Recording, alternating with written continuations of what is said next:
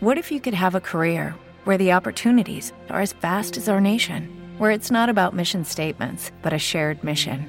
At U.S. Customs and Border Protection, we go beyond to protect more than borders from ship to shore, air to ground, cities to local communities. CBP agents and officers are keeping people safe. Join U.S. Customs and Border Protection and go beyond for something far greater than yourself. Learn more at cbp.gov/careers. Este podcast forma parte de Evox Originals. Disfruta de este avance.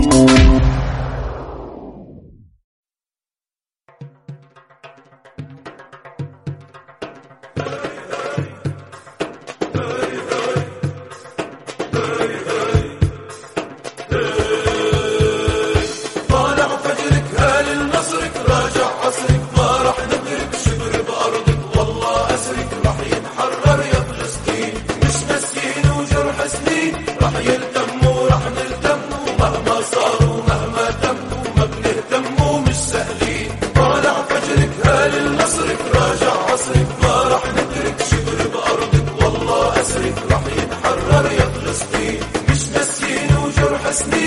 يلتم وراح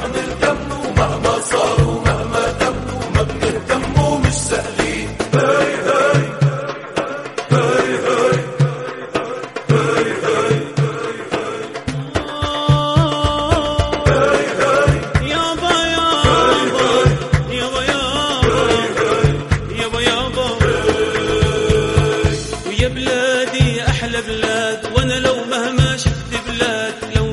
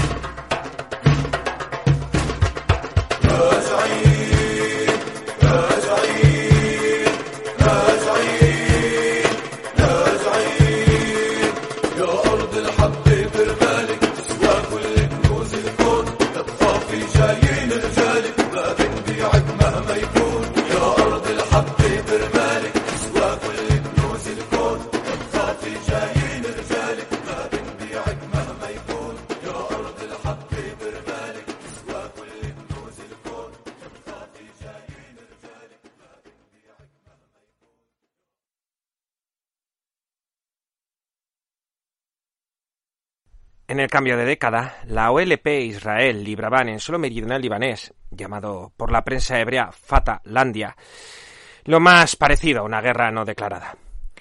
En estas circunstancias, a Arafat no le sirvieron de nada la declaración de Venecia de la CE, que se produjo en junio de 1980 y que subrayaba la autodeterminación de los palestinos, solicitaba la convocatoria de negociaciones de paz multilaterales sin exclusión de la OLP y demandaba la desocupación de Cisjordania y Gaza. Ni la propuesta soviética, formulada personalmente por Leonid Brezhnev, sobre la plasmación del derecho de los palestinos a la estatalidad sin menoscabo de la integridad y la seguridad eh, de Israel, que se, esto eh, fue en febrero del 81 y fue eh, muy bienvenido por el decimoquinto CNP de Damasco en el mes de abril.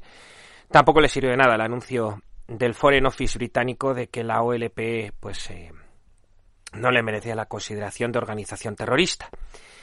En agosto de 1981, el entonces príncipe heredero de Arabia Saudí, Fa al-Saud, presentó un plan de paz global para Oriente Próximo que generó unas elevadas expectativas al preconizar la creación de un Estado palestino independiente en Cisjordania y Gaza y con capital en Jerusalén Oriental. La retirada militar israelí de los territorios ocupados, el desmantelamiento de las colonias judías y el retorno de los refugiados y en su punto 7 la confirmación del derecho de los israelíes de la región a vivir en paz, lo que era un claro reconocimiento implícito de Israel.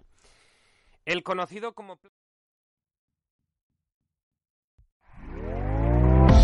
¿Te está gustando lo que escuchas?